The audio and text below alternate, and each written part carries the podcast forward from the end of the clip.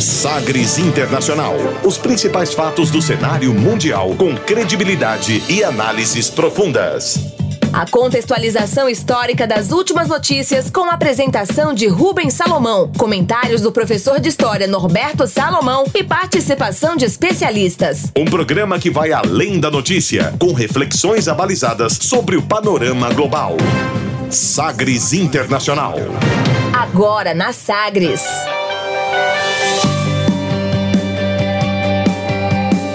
Olá, seja muito bem-vindo a mais uma edição do Sagres Internacional. Chegamos à sexagésima edição, número 60. O Sagres Internacional já é um sexagenário. Você acompanha a partir de agora comigo, Rubens Salomão, os fatos precisos e análises credenciadas sobre os principais temas mundiais. E você confere nesta edição o tema do dia. Antes do coronavírus, as pandemias que assolaram o mundo ao longo da história. Legislativo da Rússia aprova regra para que Vladimir Putin fique no poder até 2036. Netanyahu e Benny Gantz discutem governo de emergência em Israel para conter o novo coronavírus. Na Venezuela, chavistas tentam comprar deputados da oposição segundo a agência. Estados Unidos atacam milícias pró-Irã no Iraque, depois de ofensiva que deixou mortos em base militar. E hoje você confere a música mais tocada nas paradas do México. Fique ligado, Sagres Internacional está no ar. Você conectado com o mundo. Mundo. O mundo conectado a você. Sagres Internacional. E como sempre, o programa conta com a produção, comentários do professor de História e Geopolítica, Norberto Salomão. Oi, professor, tudo bem?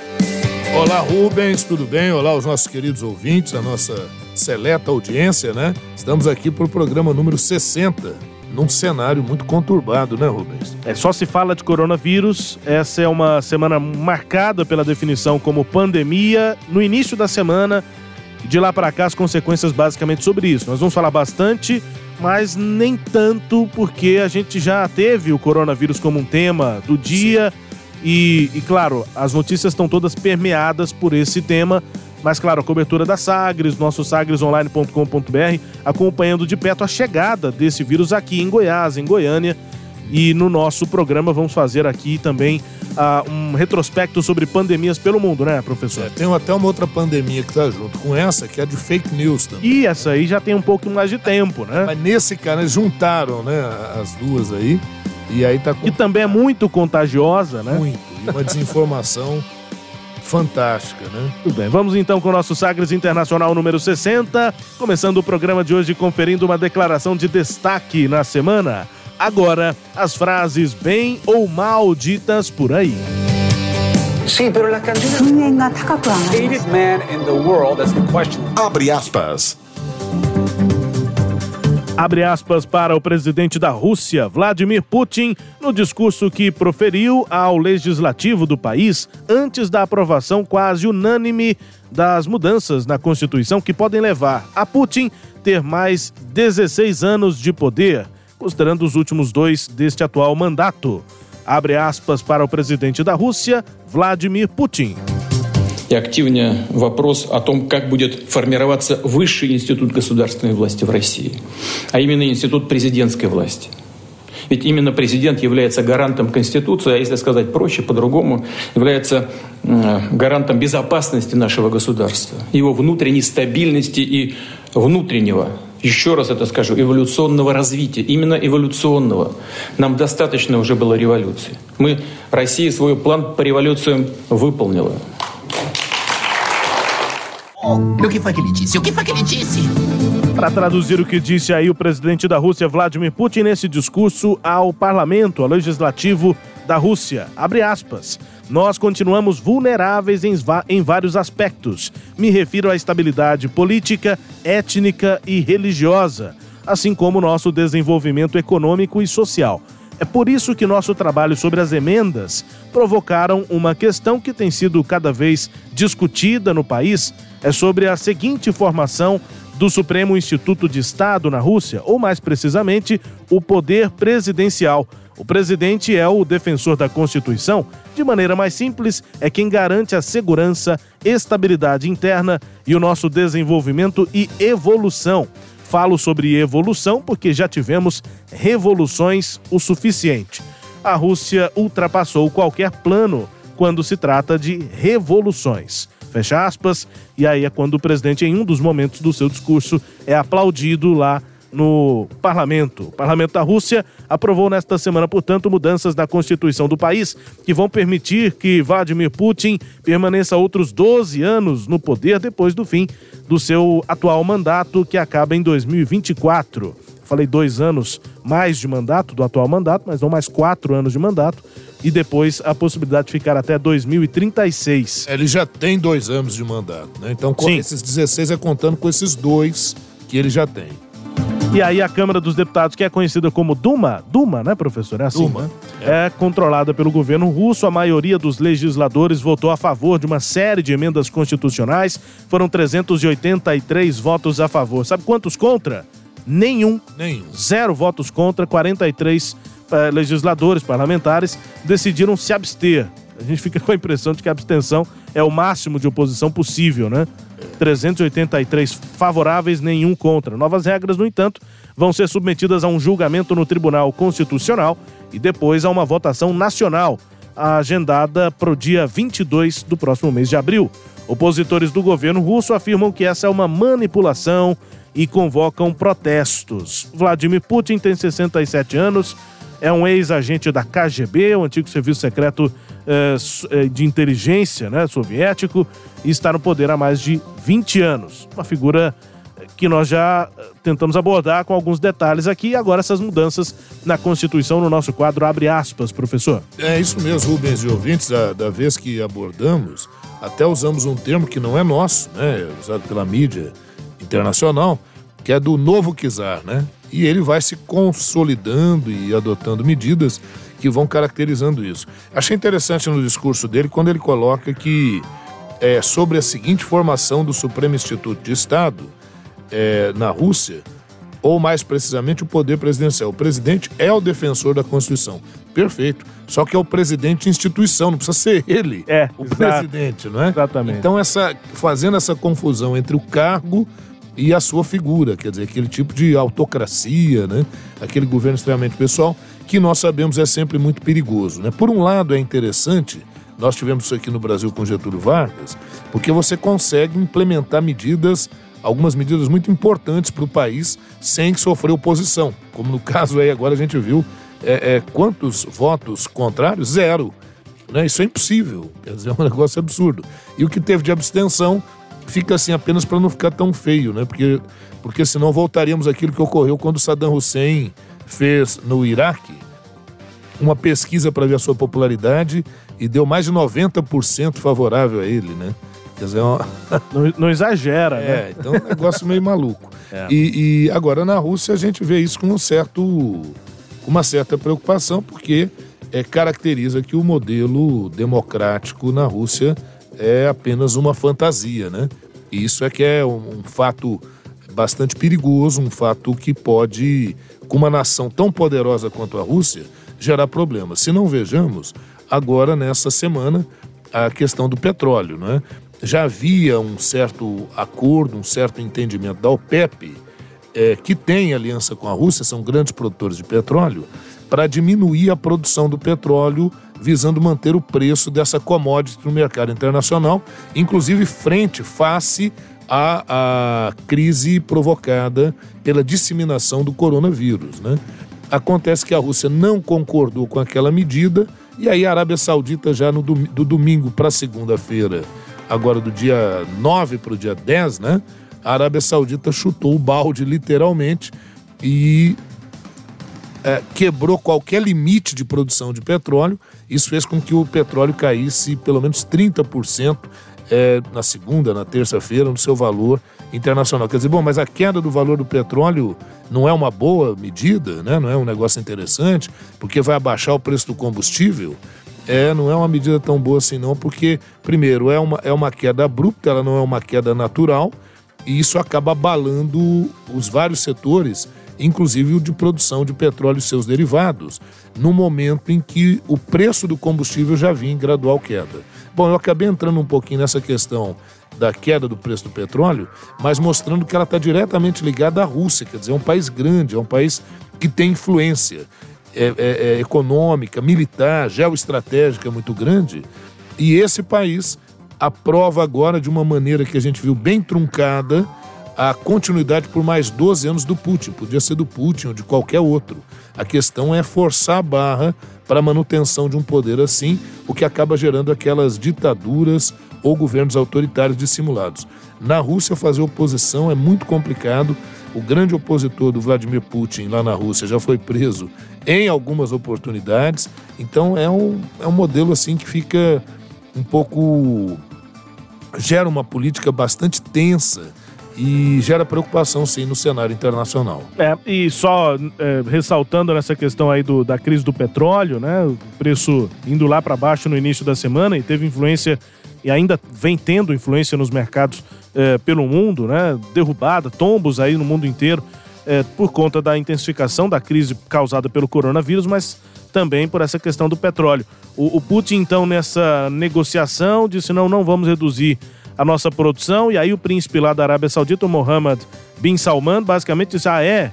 Então não vai reduzir a produção para manter um preço? Beleza, então vamos aumentar a produção. Isso. E aí a Arábia Saudita quebrou os recordes todos. E ela é a maior exportadora. De milhões de barris diários, né? Isso, isso. Agora, aqueles também, viu, Rubens, que afirmam que a Arábia Saudita fez isso como uma espécie de estratégia, né? Para o preço cair e depois dar uma, uma recuada. Agora é bom lembrar que a Arábia Saudita sofreu um abalo grande na sua produção de petróleo, tratamos disso aqui também em edição anterior do Sagres Internacional, com aquele ataque de grupos radicais do Iêmen, é, apoiados pelo Irã, né? Então também a região é bastante, a, a, situação é bastante tensa na região. Ainda sobre Rússia, a questão da Rússia com a Turquia, uhum. lá na guerra da Síria. Então, a Rússia é uma das grandes potências né, internacionais e é assim preocupante que a política russa seja conduzida nessa direção. É, os né? caminhos aqui da Rússia e de Vladimir Putin no nosso quadro Abre aspas. A partir de agora, com o tema do dia. Navegando pelos mares da informação. Sagres Internacional.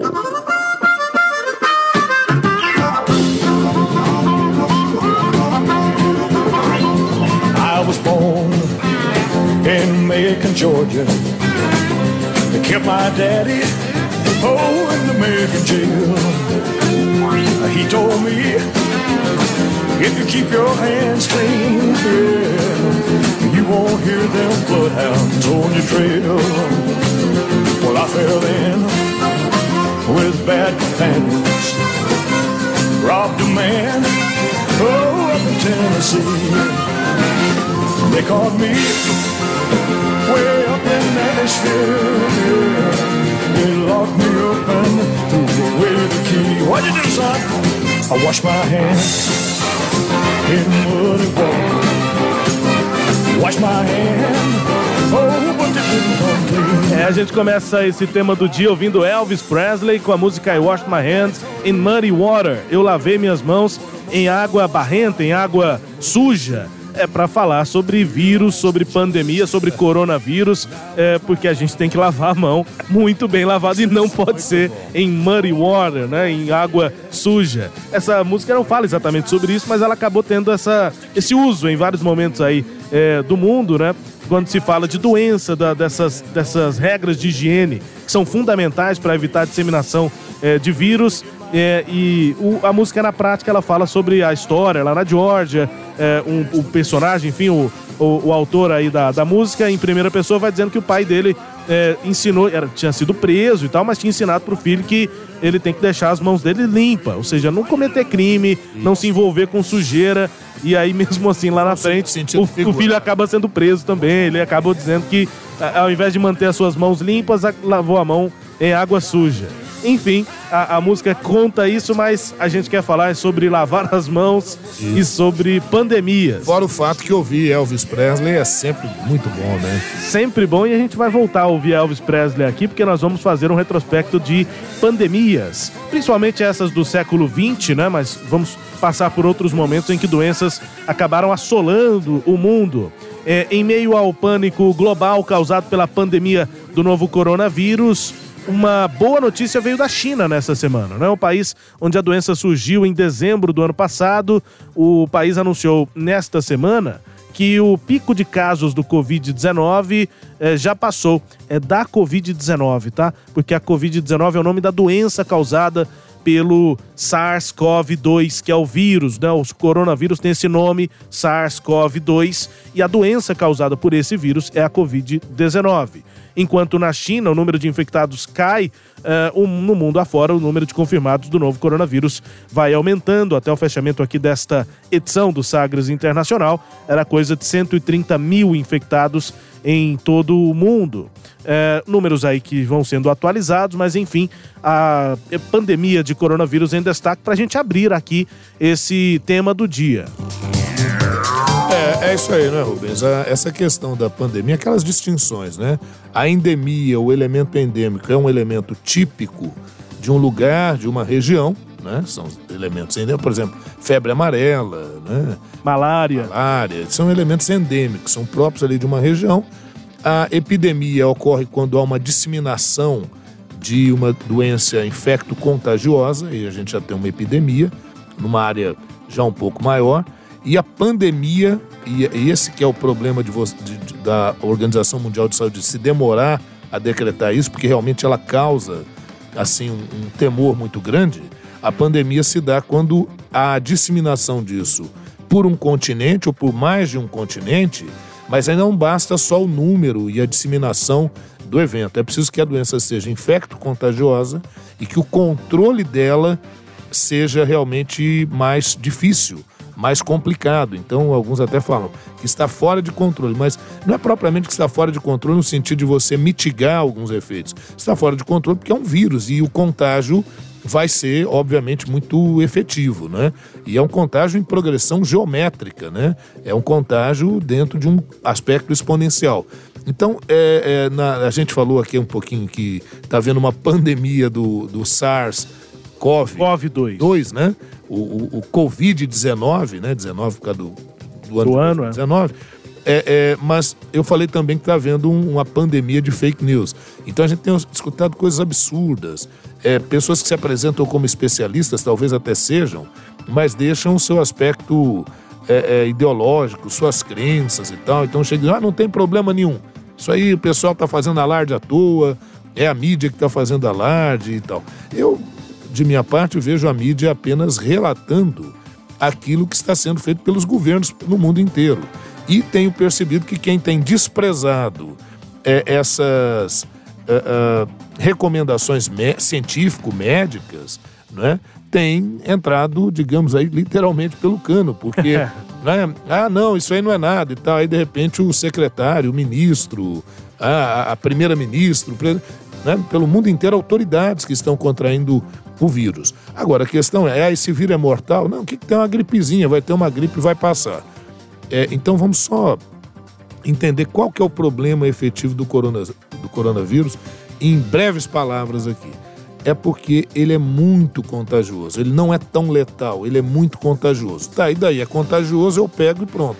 É porque o contágio é muito rápido, abarca um grande número de pessoas, pode pegar determinados uh, uh, segmentos da sociedade mais vulneráveis, como idosos, pessoas com baixa imunidade, comorbidades, ou seja, a pessoa pode ter outras doenças que favoreçam o enfraquecimento do seu organismo, né? Esse é o, é o problema. Tá, mas aí vai morrer um ou outro, né? Enfim, sim, morre gente todo dia, morre gente de atropelamento, fazem essas comparações. A questão não é essa, morre gente de atropelamento, mas não morre numa quantidade é, volumosa num curto espaço de tempo e no mesmo espaço de tempo. Então, o caos que é gerado é porque você tem muita gente doente, e veja que a doença nem dura tanto tempo, ela vai durar 14 dias, talvez um pouco menos, talvez um pouco mais, mas é um número muito grande de pessoas que estão doentes e a, o sistema de saúde é, é, entra em caos. Então o quadro fica caótico. É muita gente doente ao mesmo tempo. É. Né? Então isso é o que ocorreu, por exemplo, na Itália, na China, no Irã, no Irã né, como tem ocorrido. E se você observar os números de contágio, ele é muito grande. Agora, não significa dizer, por exemplo, está muito longe do que foi, por exemplo, a peste negra, a peste bubônica, lá na Idade Média, né, no século 13 para o 14, que dizimou um terço da população da Europa. Então está longe de ter esse aspecto. Ou até mesmo da, da MERS, né, Rubens? Sim. Que ocorreu ali no Oriente Médio e tal. Alguns chamaram até de doença do camelo, que matou um número maior.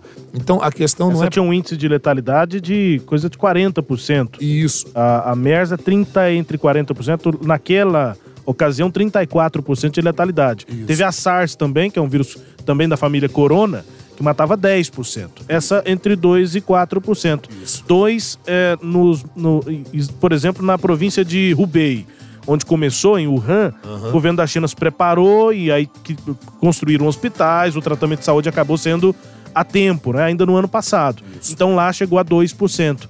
É, no Irã, onde o sistema de saúde é mais precário, chegou a 4%. Isso. Onde o, o coronavírus mais matou foi no Irã, percentualmente. E quando a OMS falou dessa expectativa, ela colocou inclusive em 3,4%, o presidente Donald Trump é, desdenhou desse, desse número, né? criticou e tal, e depois teve que voltar atrás. Então, é, a- o que nos preocupa muito, né, Rubens? É, é- é, enquanto estudiosos da sociedade, da história, e como observadores né, da- da- do mundo, é que justamente esse processo é, de desdenhar da ciência, de querer duvidar daquilo que os especialistas estão falando e depois ter que recuar, né? De repente alguém dizer, não, isso aí é fantasioso, é a imprensa que criou. Aí de repente do seu lado você tem pessoas que estão doentes, quando não pode ser a própria pessoa. Né? Então é sempre vocês tomam muito cuidado com algumas declarações, principalmente quem ocupa cargos importantes no poder. Né? Bom, e nesse tema do dia, né, a gente parte do coronavírus, essa pandemia atual, para falar até sobre é, o- os sentimentos que as pessoas têm, que as sociedades têm quando ouvem a palavra pandemia. Isso não é, a- não é à toa, porque há uma história aí, né, professor? Principalmente é, de momentos em que esse nome era atrelado a milhões de mortes pelo mundo, né? Isso. Ô, Rubens, eu vou só fazer um históricozinho, pegando só a influenza, mas a gente poderia voltar lá, como eu citei, né? É, no Egito Antigo, nós tivemos as pragas do Egito, né? É, a- a- ocorreram outros momentos na história da humanidade, mas não havia, porque não tinha notificação, né? Então é muito difícil para você fazer esse tipo de levantamento.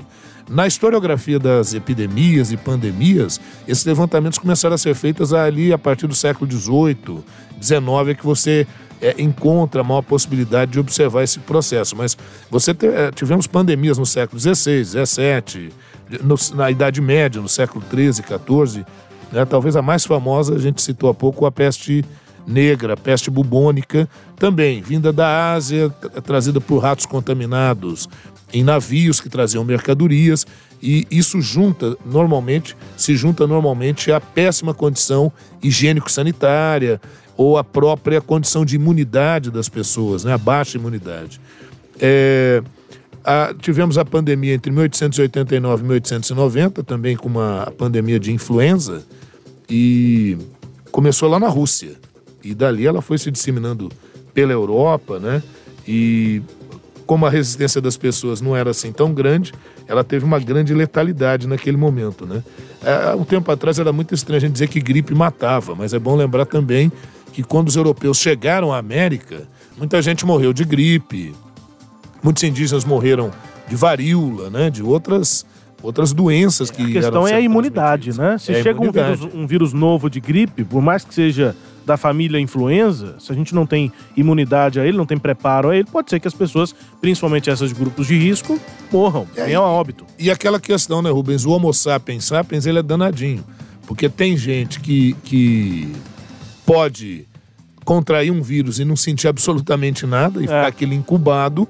Né? E gente que, que vai morrer. Vimos casos assintomáticos do próprio coronavírus. Do próprio coronavírus. Né? Tinha o vírus e que não tinha sintoma Isso. nenhum.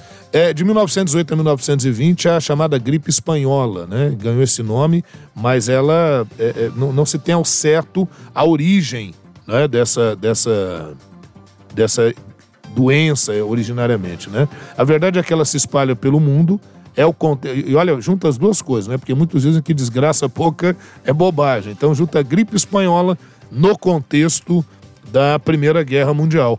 E veja você, Rubens, atinge aqui inclusive o Brasil, matou muitas pessoas no Rio de Janeiro, milhares de pessoas no Rio de Janeiro, inclusive o presidente eleito Rodrigues Alves, Rodrigues Alves que já tinha sido é, presidente do Brasil lá no início do século XX, né?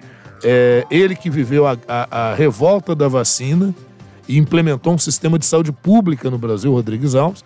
Depois, é, em 1800, 1918, ele se candidata, se elege, mas acaba morrendo, assume provisoriamente o vice, o Delfim Moreira, e aí é eleito depois para.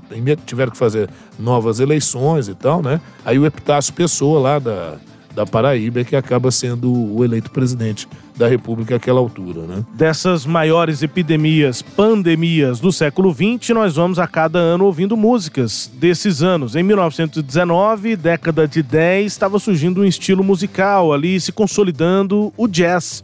Surgiu no final do século XIX, né?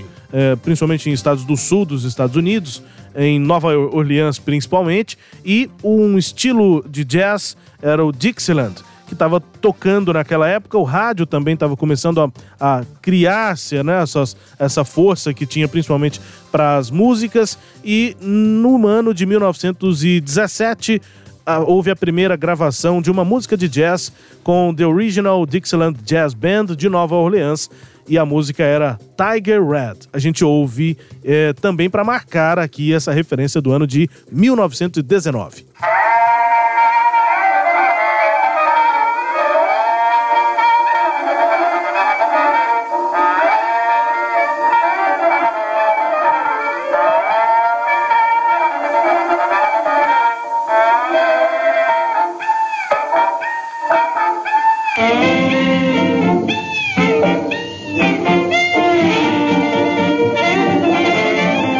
Agitado, né? Na primeira parte a gente ouviu a gravação original de 1917, por isso a qualidade é obviamente ruim, mas depois a gente pegou uma gravação da própria The Original Dixieland Jazz Band de Nova Orleans, mas um pouco mais para frente, em que havia uma qualidade melhor para a gravação. Mas enfim, história da música Sim, também. Só para contextualizar, né? O que estava rolando aí no mundo nesse momento. É, lembrar também que 1919 é o ano da Conferência de Versalhes, que vai impor uma série de condições ali à Alemanha, né? Enfim. E, e depois, Rubens, obviamente tivemos outros surtos de doenças, mas tivemos uma pandemia é, de 1957 a 1958, chamada também naquela época gripe asiática, não foi a primeira vez, não será a primeira e última vez que o termo será utilizado. E por que, que isso vem lá da Ásia, né? Então, é porque a Ásia tem gente demais e com condições higiênico-sanitárias muito variadas, né? Então isso obviamente provoca alguns problemas. Vem, sempre vieram muitas mercadorias da Ásia, isso acaba se disseminando por outros continentes, ali pela Europa, da Europa para outras regiões, né? É, essa teria levado a óbito de 4 milhões de pessoas. Well, bless my soul, what's wrong with me? I'm itching like a man on a fuzzy tree. My friends say I'm acting wild as a bug. I'm in love. I'm all shook up. Ooh, mm-hmm. ooh, mm-hmm. yeah, yeah, yeah. Well, my hands are shaky and my knees are weak. I can't seem to stand on my own two feet. Who do you think of when you have such luck? I'm in love. I'm all shook up. Ooh, Elvis Presley mais uma vez aqui no Sagres Internacional. Foi a abertura do nosso tema e agora, porque Elvis, com essa música All Shook Up, era a mais tocada do ano de 1957 nos rádios é, do mundo. Quando principalmente dos Estados Unidos. Isso, tivemos essa pandemia aí, né? Depois, né, Rubens? Sim. É, de 1968 a 69, gripe de Hong Kong, uma variação genética do H2N2, o H3N2, deu origem a essa gripe de Hong Kong O vírus que foi identificado e isolado na, nessa cidade chinesa, né, em 1968, e com maior incidência de 40% da população na faixa etária entre 10 a 14 anos. Hospitalização e mortalidade entre idosos, jovens e indivíduos de risco, definidos em doenças crônicas e cardiopulmonares, né? E aí sempre esse problema. No Brasil, a doença eh, não teve maiores agravos de, de mortalidade e letalidade e foi considerado um episódio sazonal, um episódio rápido, então não teve tanto impacto. Né? Essa gripe de Hong Kong. Isso, 60, e o ano? 68, 69.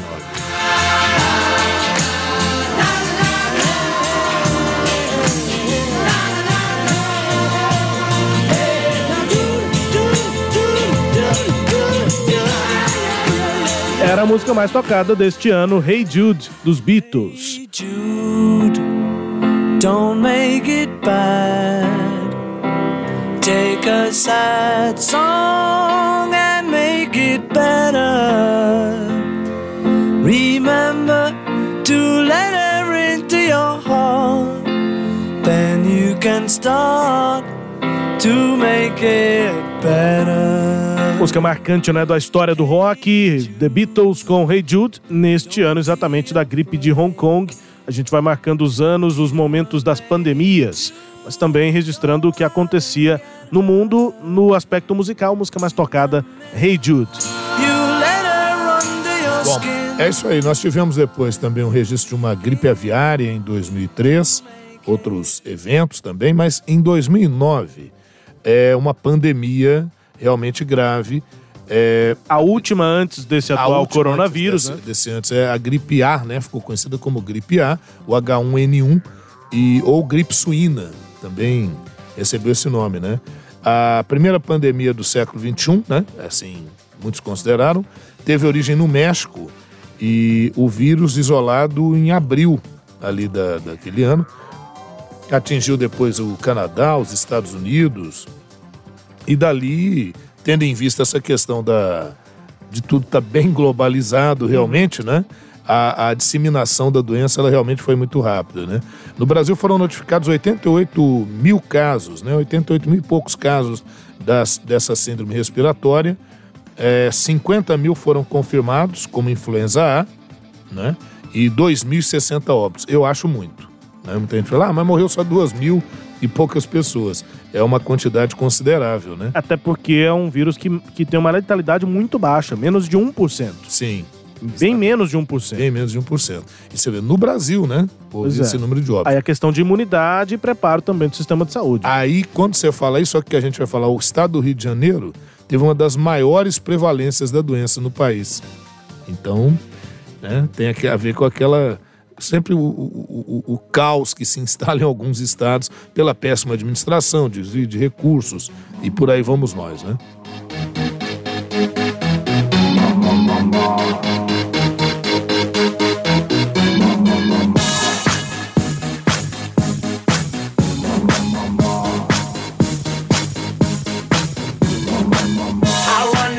Them like they do in Texas, please. Fold them, let them hit me, raise it, baby, stay with me. I love it. Love game, intuition, play the cards with spades to start. And after he's been hooked, I'll play the one that's on his heart.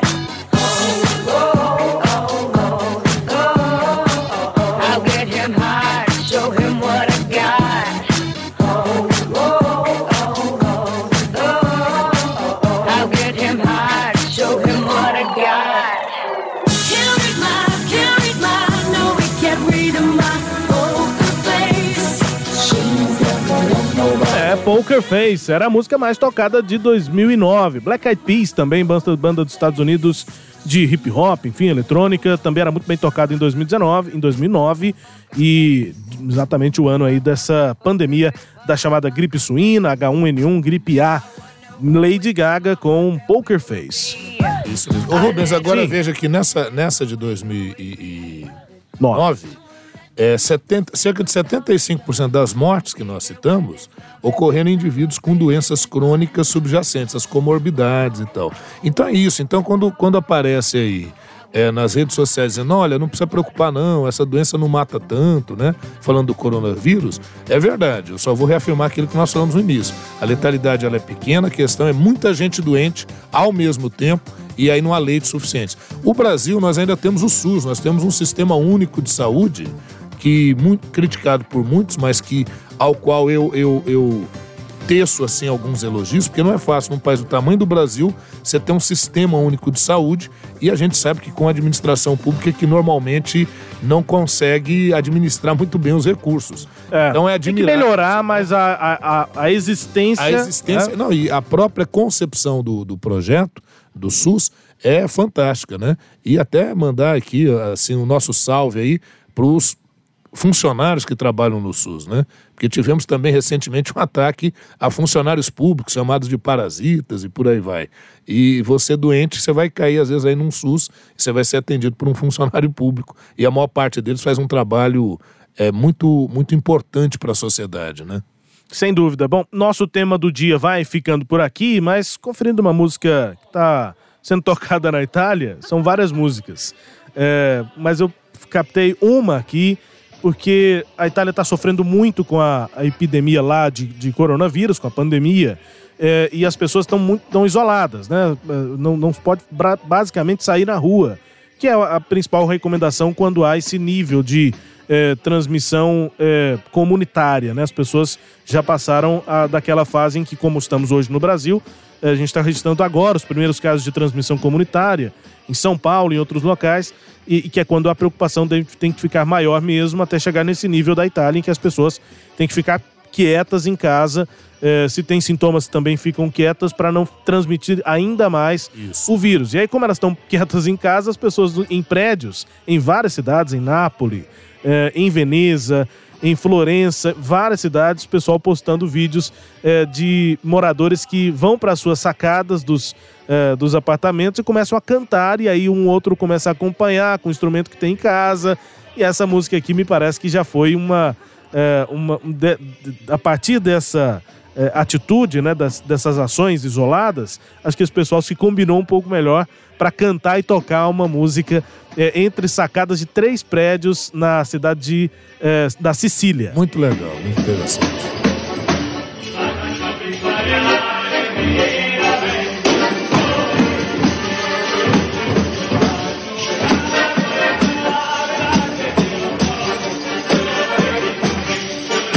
Tem um italiano é, cantando com o violão, aí um outro no primeiro andar de um outro prédio com uma sanfona, já duas mulheres com um pandeiro ali, com, que eu vou chamar de pandeiro, deve ter um outro Sim. nome lá na música italiana. E muita gente cantando a música nas sacadas da Itália. É um lado é, positivo, pelo menos Sim. as pessoas tentando se unir da maneira que dá para lutar contra esse vírus aí. É, e eu espero também, né, Rubens, que outro lado positivo seja que os governos pelo mundo comecem a perceber que hoje a questão não afeta só um lugar. Né? O presidente Donald Trump, por exemplo, ele quis tratar essa questão até de modo político, né, porque ele está no ano de campanha eleitoral, como se o coronavírus fosse um inimigo externo que invadia os Estados Unidos. E não é bem assim, as pessoas andam pelo mundo inteiro. Eu acho que outra coisa que é muito importante é que essas doenças, essas pandemias, elas são muito democráticas, viu? Elas pegam tanto o rico quanto o pobre. É. Então isso talvez seja interessante para a gente refletir um pouco mais sobre as relações humanas e, e que caminhos que a gente quer dar para o nosso planeta, para as nossas relações. Outro detalhe é, é países muito desenvolvidos com muitos recursos, mas que não tem um sistema de saúde pública. Então, quando ocorrem coisas desse gênero, veja que o presidente Donald Trump teve que se reunir, vou citar os Estados Unidos, que é uma grande nação, se reunir com os planos de saúde para que os planos de saúde se comprometessem a atender esses casos, enfim, né? Quer dizer, você teve que criar um plano de emergência, assim, de última hora, ele que já tinha desmontado um pouco um projeto de saúde pública iniciado pelo presidente Obama. Ele será certamente muito atacado nessa campanha presidencial, porque ele demorou para agir e, e, e, quando agiu, quando começou a agir também, é, tropeçou em algumas ações, aquele estilo truculentão lá do Donald Trump, por exemplo, proibindo a, a, a, o, o, bloqueando os aviões da Europa sem conversar com a União Europeia. Então veja, a questão é global, ela é mundial, não dá para você ficar tendo opiniões ou atitudes unilaterais, que é a principal crítica que o Donald Trump vai sofrer. Né? Fim do nosso tema do dia nesta edição 60 do Sagres Internacional. Daqui a pouco, depois do intervalo, você confere. Netanyahu e Benny Gantz discutem um governo de emergência em Israel para combater o novo coronavírus. Na Venezuela. São opositores, né? Opositores. É isso. E estão tentando formar governo tem tempo, né?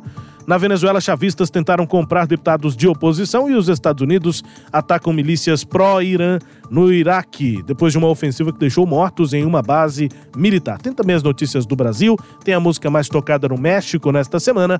A gente vai para o intervalo ouvindo mais uma vez All Shook Up com Elvis Presley. Voltamos já. Love, I'm all shook up. Uh -huh. Uh -huh.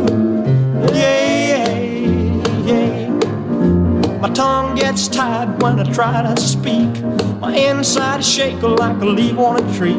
There's only one cure for this body of mine. That's to have that girl and a love so fine. She touched my hand and what a chill I got. Her lips are like a volcano that's hot. I'm proud to say that she's my buttercup. I'm in love. I'm all shook up. Ooh, ooh, yeah.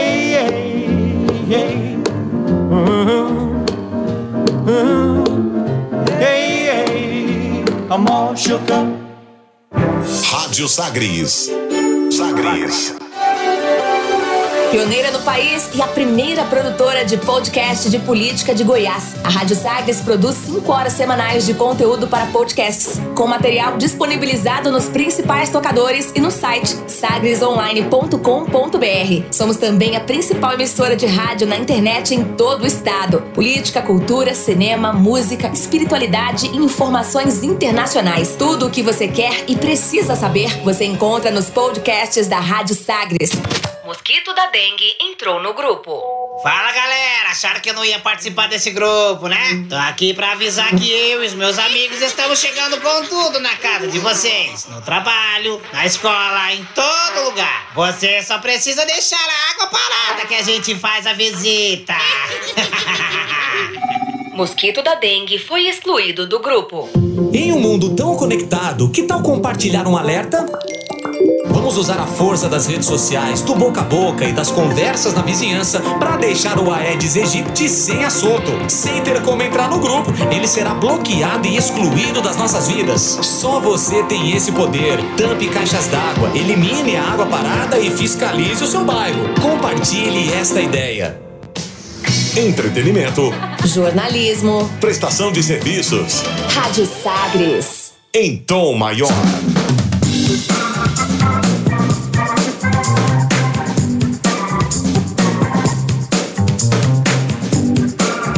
De volta com o Sagres Internacional, aqui na Sagres 730. Na minha apresentação, Rubens Salomão, os comentários do professor de História e Geopolítica, Norberto Salomão. E a partir de agora, para girar as informações pelo mundo. Velas ao mar. Em janeiro, o líder da Venezuela, Nicolás Maduro, afirmou que tinha sido vitorioso em uma eleição entre os deputados do país que haviam eleito um parlamentar alinhado a ele para presidente da Assembleia Nacional. Esse é o único órgão que não é dominado pelos chavistas. O presidente da Assembleia é Juan Guaidó. Por ser o líder dessa casa, ele afirma que também é o presidente do país, porque Maduro não teria legitimidade. Houve uma votação no dia 5 de janeiro para decidir se Guaidó seguiria no posto. Adversário dele era o chavista Luiz Parra. Antes dessa votação, os chavistas ofereceram dinheiro e fizeram ameaças para tentar dividir a oposição. A agência Reuters obteve uma gravação entre dois deputados e entrevistou outros 12 deputados, além de ter tido acesso a mensagens que comprovam essa oferta de dinheiro. O governo de Nicolás Maduro nega ter feito essas ameaças ou essas ofertas de dinheiro para que os deputados votassem num chavista contra o líder da oposição, Juan Guaidó. Professor. Pois é, e, e, aí falando do Guaidó, que é presidente lá, seria o presidente da Câmara dos Deputados, seria o Rodrigo Maia, lá da Venezuela, né? uhum. E, e, o que que acontece? O, o, Nicolás Maduro resolve, então, fazer uma nova Constituição. Então, ele, ele propõe eleição para uma Assembleia Constituinte. Essa Assembleia Constituinte nem faz a Constituição e acaba servindo como uma Câmara paralela. Então, como ele não tem maioria na Câmara dos Deputados que foi eleita para isso, ele criou uma Assembleia Constituinte que ele usa como parlamento, porque essa lhe é favorável. Infelizmente, a situação da Venezuela não há como negar. É, é a instalação de uma ditadura. Internamente, para derrubá-la, precisaria de reações, é, mas essas reações não vão encontrar eco nas forças militares que estão no bolso né, lá do, do Nicolás Maduro. Então, isso torna muito difícil você fazer qualquer mudança, qualquer alteração. Só lembrar né, aos nossos ouvintes que esse comentário que nós estamos fazendo, como outros tantos que nós fazemos, é, ser imparcial é muito difícil, tem como você ser imparcial. Né? Sempre vai estar tá pesando um pouco da sua opinião, do seu olhar, da sua visão de mundo. Mas nesse caso da Venezuela, quando falamos disso, muitos podem pensar, ah, tá vendo, é contra a Venezuela, porque hoje em dia está assim, né? Uhum. A esquerda, a direita, é do lado. E o nosso objetivo aqui, repito, nós somos observadores do mundo, observadores dos eventos.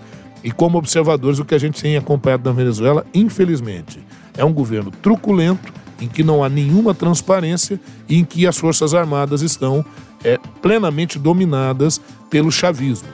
Isso dificulta um processo político aberto, transparente, democrático e o que é pior, né, Rubens? Se ficar só no campo político, já não é bom. Mas isso vai para o campo social e vai lá para a vida das pessoas, causando falta de medicamentos, falta de, de escola, falta de recurso para crianças, para doentes, e muitos têm vindo aqui para o Brasil. Né? Eu conversei nesta semana com um venezuelano.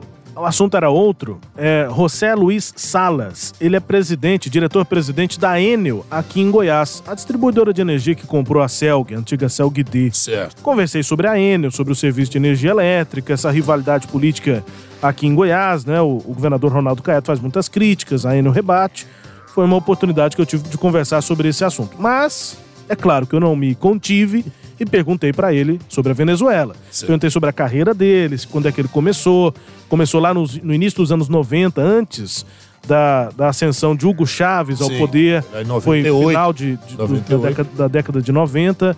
É, e aí ele pegou essa transição e depois, logo no início dos anos 2000, é, depois da tentativa de golpe contra Hugo Chaves em 2002, a coisa ficou ainda mais dura, né? Com, com o governo do Chaves. 2002 tentaram derrubar Sim. o Chaves, não conseguiram. Depois de 2003, 2004 ele foi fazendo reformas, estatizando muita coisa, inclusive a empresa de energia elétrica onde o o José Luiz Salas é, trabalhava. ali é quando, desculpe te interromper, Rubens, é quando o Hugo Chaves vai atacando as instituições, dizendo que as instituições na Venezuela estavam todas corrompidas, e aí ele se coloca como salvador da pátria. Quer dizer, é o caminho certinho para você criar um governo autoritário, centralizador. Pois é, e aí o que o Salas me dizia é, era que eu queria contar exatamente sobre esse ponto.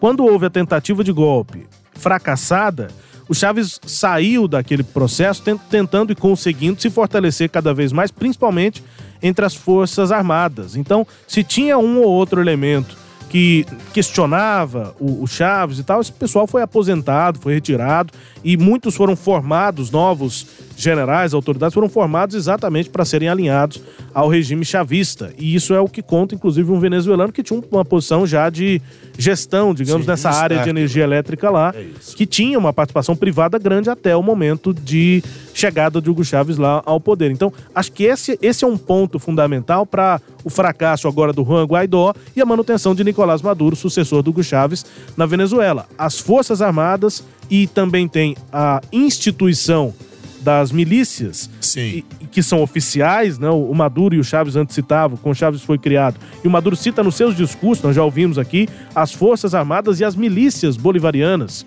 Isso. Mantém a força, enfim, ele conseguiu fechar apoio com esse pessoal. O, o Juan Guaidó, a gente acompanhou ao longo de 2019, tentou buscar apoio dessas Forças Armadas e não conseguiu. É, e aqui, né, Rubens, a gente nem tá falando de negócio de esquerda ou de direita. Tá vendo? A esquerda, como é que é? Onde você for no mundo, a esquerda ou a direita em que o poder se encaminha com essa condição, vai, infelizmente, resultar nisso. É uma fórmula pronta. E quem vai sofrer com, com esse processo sempre é a população, infelizmente. Partindo agora lá para o Oriente Médio, o Pentágono confirmou um, que os Estados Unidos atacaram cinco instalações das milícias pró-Irã, favoráveis ao Irã, que vivem no Iraque. A ação é uma resposta ofensiva que deixou três mortos e 14 feridos em uma base militar iraquiana usada por soldados da coalizão liderada pelos Estados Unidos. Em comunicado, o Pentágono afirmou que as instalações destruídas pelo bombardeio norte-americano funcionavam como depósito de armas utilizadas em ataques contra os Estados Unidos. O presidente Donald Trump autorizou a retaliação. O Pentágono, em nota, disse que a ofensiva foi defensiva proporcional e uma resposta direta à ameaça representada por milícias xiitas apoiadas pelo Irã. Em comunicado, o governo do Iraque afirmou que o ataque atingiu posições de grupos paramilitares no país. Não se sabe se houve milicianos mortos nem quantos. Antes, na quarta-feira, 18 foguetes atingiram a base militar de Taji, instalação que abriga soldados dos Estados Unidos perto de Bagdá, no Iraque. Três militares morreram dois norte-americanos e um britânico, segundo as fontes dos Estados Unidos. Depois, a resposta aí confirmada pelo Pentágono segue essa crise Iraque, Irã, Estados Unidos, é, por lá, professor. Pois é, é uma situação muito difícil de ser resolvida, né? Essa questão do Iraque, que os Estados Unidos entrou ali em 2003, é aquela linha assim, né? É, é pague para entrar e reze para sair, né? Por outro lado, é, o presidente Donald Trump e outros presidentes sempre vão usar aquela região como capital político. Então as ações nunca são ações só sobre aquela situação. Né? Muitas vezes isso pode garantir a eleição ou reeleição de um presidente. Então ali o, o Trump joga duro, é uma queda de braço com as forças do Irã. Por tabela, é o Irã que tem o apoio da Rússia, que tem o apoio da China. Então isso envolve um jogo muito maior do que, infelizmente, só esses eventos, assim, digamos, praticamente pontuais. Agora, demonstra muito claramente o fracasso da intervenção dos Estados Unidos na região. Porque desde que os Estados Unidos ali entrou, gerou o ISIS, né, gerou a, a, o, o, o, exército lá... O Estado Islâmico. O Estado Islâmico. É, é, acirrou as relações com o Irã, e acabou favorecendo o surgimento de grupos milicianos, agora esparsos, alguns que não têm nenhuma identificação tão clara quanto era o Estado Islâmico e que é muito difícil de combater. Então, é, o que a gente pode dizer é que essa não é a primeira e nem será a última notícia sobre eventos como esses, né? Ah, cai um míssil aqui, retaliação de lá, a coisa parece se agravando a cada dia. Bom, e o primeiro-ministro de Israel, Benjamin Netanyahu, afirmou que discute formar um governo de emergência com opositores para enfrentar o novo coronavírus lá no país. As conversas incluem o principal oposicionista do premier, Benny Gantz, enquanto continua impasse político em Israel. Em comunicado, Netanyahu explicou que esse governo de emergência duraria um tempo limitado para salvar vidas de dezenas de milhares de cidadãos. Benny Gantz é líder do Partido Azul e Branco, concordou em abrir caminho para essas negociações. Queremos discutir a formação de um amplo governo de unidade nacional que incluiria representação de todas as partes do parlamento. Fecha aspas, afirmou o Benny Gantz nas redes sociais. Para conter a doença, o governo israelense anunciou o fechamento de escolas e universidades no país. Além disso, cidadãos que retornam de viagens ao exterior foram colocados sob quarentena. Até a última atualização aqui do programa, os dados da Universidade John, John Hopkins apontava 130 casos confirmados de coronavírus lá em Israel. Esse governo de emergência sendo formado não é um indicativo de que a crise política é, vá ter uma, uma, uma, parada, vai ter uma solução lá em, em Israel, professor. Exatamente. É, não é, mas olha bem, poderia até ser. Porque, veja, já que eles não se entendiam, olha como é que um vírus pode fazer coisas que normalmente não aconteceriam. E nos Estados Unidos isso aconteceu naquela passagem do governo do, do George Bush para o Barack Obama. Eles tiveram que conciliar esforços ali para tentar sanar também a disseminação de, de doença, do sistema de saúde nos Estados Unidos. Veja que isso ocorre sempre num momento assim de crise, de gravidade. Agora, poderiam pensar melhor e ver que é, em um ano e meio, Israel teve três eleições para o parlamento. E agora, nessa última pesada vitória do grupo do. Gantz. Do, do Gantz. Ah, do, do, do, do, perdão, do, Benjamin Netanyahu, né, que ele, que ele a, não há uma unanimidade, né? Eles não conseguem formar maioria para compor um governo. Então é interessante aí que eles estão compondo para tentar resolver o problema do Covid aí, mas uh, uh, tem outras questões maiores a serem resolvidas e as dissensões lá são muito grandes. Né? Poderiam talvez pensar um pouquinho melhor para compor um governo mais permanente, né? Aqui no Sagres Internacional número 60, também com as notícias do Brasil. O Ernesto nos convidou. Brasil Internacional. O presidente Jair Bolsonaro editou um decreto eh, que dispõe aí sobre implementação do programa Global Entry dos Estados Unidos. Esse programa não dispensa a exigência de visto para entrar nos Estados Unidos, mas facilita o processo de entrada no país de cidadãos previamente cadastrados, inclusive aqui brasileiros. Decreto publicado no Diário Oficial da União em março do ano passado, durante visita lá aos Estados Unidos, o presidente Bolsonaro e o Donald Trump assinaram declaração conjunta de cooperação para o desenvolvimento de iniciativa internacional de facilidade de viagem, que foi firmada em novembro de 2019. Agora, o decreto diz que a implementação desse Global Entry vai ocorrer em três fases. Na primeira, o programa vai ser disponibilizado para até 20 convidados participantes do Fórum de Altos Executivos Brasil-Estados Unidos, sem o auxílio de sistema informatizado, com a finalidade de identificar as necessidades técnicas e operacionais para a implementação plena desse programa, que pretende facilitar o acesso aí de brasileiros e de outros eh, cidadãos aí de outros locais do país, mas de, outros países. Mas nesse caso é um acordo entre Brasil e Estados Unidos, eh, o Global Entry, para que haja uma facilitação para a entrada de cidadãos que tenham cadastro prévio para entrar nos Estados Unidos. Acho que basicamente pode ser até uma segurança ah, para pessoas que tentam entrar nos Estados Unidos e às vezes se veem frustradas, porque você paga para tirar visto, passaporte, Isso. tudo, e aí chega lá, você faz uma entrevista e não consegue. É mais fácil se você faz um cadastro e se nesse cadastro você já tem algo agilizado para saber se vai ou não poder ir para os Estados Unidos, seja com o objetivo que você tiver, né? É verdade, né, Rubens? E essa visita do presidente Jair Bolsonaro aos Estados Unidos, ele saiu de lá muito satisfeito, né? O, o Donald Trump fez elogios a ele, disse que ele está fazendo um bom trabalho no Brasil, e aí a, a maneira do Bolsonaro, ele vai tentando criar aí uma relação um pouco mais é, é, é, vantajosa também para o Brasil e não só para os Estados Unidos. A gente vai aguardando e fica olhando. Agora, uma outra curiosidade: você falou de ir para os Estados Unidos, eu estava vendo uma matéria ontem de pessoas que foram para os Estados Unidos agora. É, e, e, aí as pessoas entrevistando, pessoas de outros lugares do mundo, inclusive do Brasil, e, e pessoal entrevistando, o que você veio fazer nos Estados Unidos? Não, a gente veio para Disney, mas se a Disney tivesse fechado, a gente ia ver o campeonato da NBA. Na verdade, a gente veio para ver as duas coisas. É, não vai dar para ver nenhuma das duas. Não vai dar né? nada, nenhuma das duas. NBA, inclusive, com um caso curioso, né? O jogador Rudy Gobert, do Utah Jazz, é, foi, enfim, constatado com coronavírus e tinha feito piada dias anteriores. Não sei se o, se o professor viu esse vídeo. Não, não vi. O Rudy Gobert, depois de uma entrevista coletiva, perguntaram para ele de coronavírus e tal, ele deu aquela desvalorizada, falou, não, isso não é tão grave e tal. E quando ele foi saindo ali da, da mesa de, de, entrevista coletiva, ele passou a mão em todos os microfones que estavam lá. Ah. E saiu. O que, que aconteceu? Não, pode não ter sido nesse momento. Mas o cidadão. Mas, no mínimo, é irônico. Foi né? detectado depois com o coronavírus. Foi o primeiro jogador da NBA com o coronavírus, exatamente por conta desse diagnóstico é que um jogo foi cancelado de última hora do Utah Jazz e a partir dali é que o, a NBA já paralisou as suas competições. É importante citar isso aqui, né? Competições esportivas do mundo inteiro parando é, até o fechamento aqui desse Sagres Internacional, nesse fim de semana.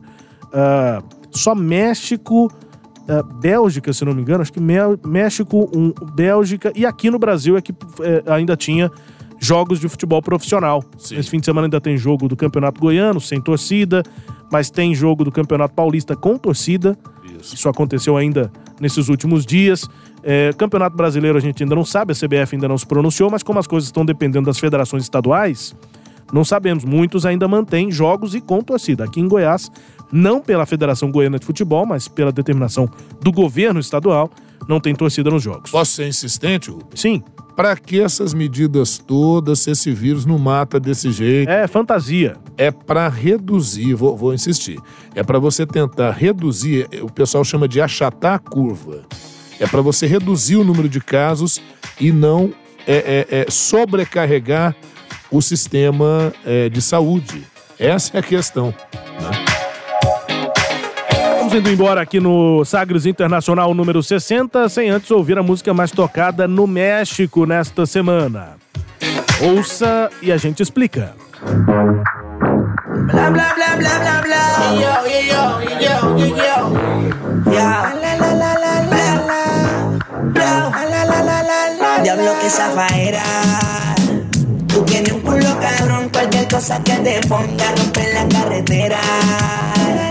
Ay, muévelo, muévelo, muévelo, muévelo, que zafaera. Tú tienes un culo cabrón, cualquier cosa que te ponga romper la carretera. Ay, muévelo, muévelo, muévelo, muévelo. Qué falta respeto, mami. ¿Cómo te atreves a venir sin? Hoy puesta mí. Yo que pensaba que venía a dormir. No, vino redilla, puesta com una semilla. Música bem tocada lá no México nesta semana é uma parceria tripla. A música se chama Safaera. Eu não vou traduzir porque ela é basicamente bastante safadinha.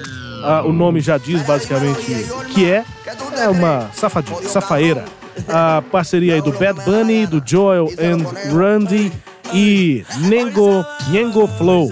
O Bad Bunny é o Benito Antônio Martinez Ocasio, mais conhecido pelo nome Bad Bunny, cantor de reggaeton, latin uh, trap porto-riquenho, 26 anos. O Nengo Flow é o Edwin Rosa Vasquez, cantor e compositor também porto-riquenho, e Joel and Randy é uma dupla de reggaeton porto-riquenha formada pelo Joel Munhoz e pelo Randy Acevedo.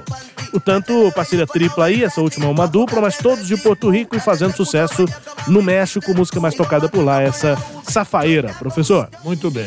Vamos embora? Vamos nessa, Rubens, agradecendo a nossa audiência, agradecendo aos temas sagres de comunicação na figura do Adair Meira e logo estaremos de volta. Daqui um a pouco. Abraço. Já voltaremos com a edição 61 aqui do Sagres Internacional, desejando a você aqui sempre uma ótima sequência na programação da Sagres. Um grande abraço, até a próxima edição.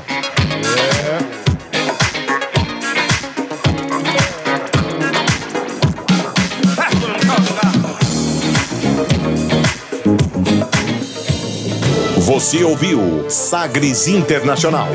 Os principais fatos do cenário mundial com credibilidade e análises profundas.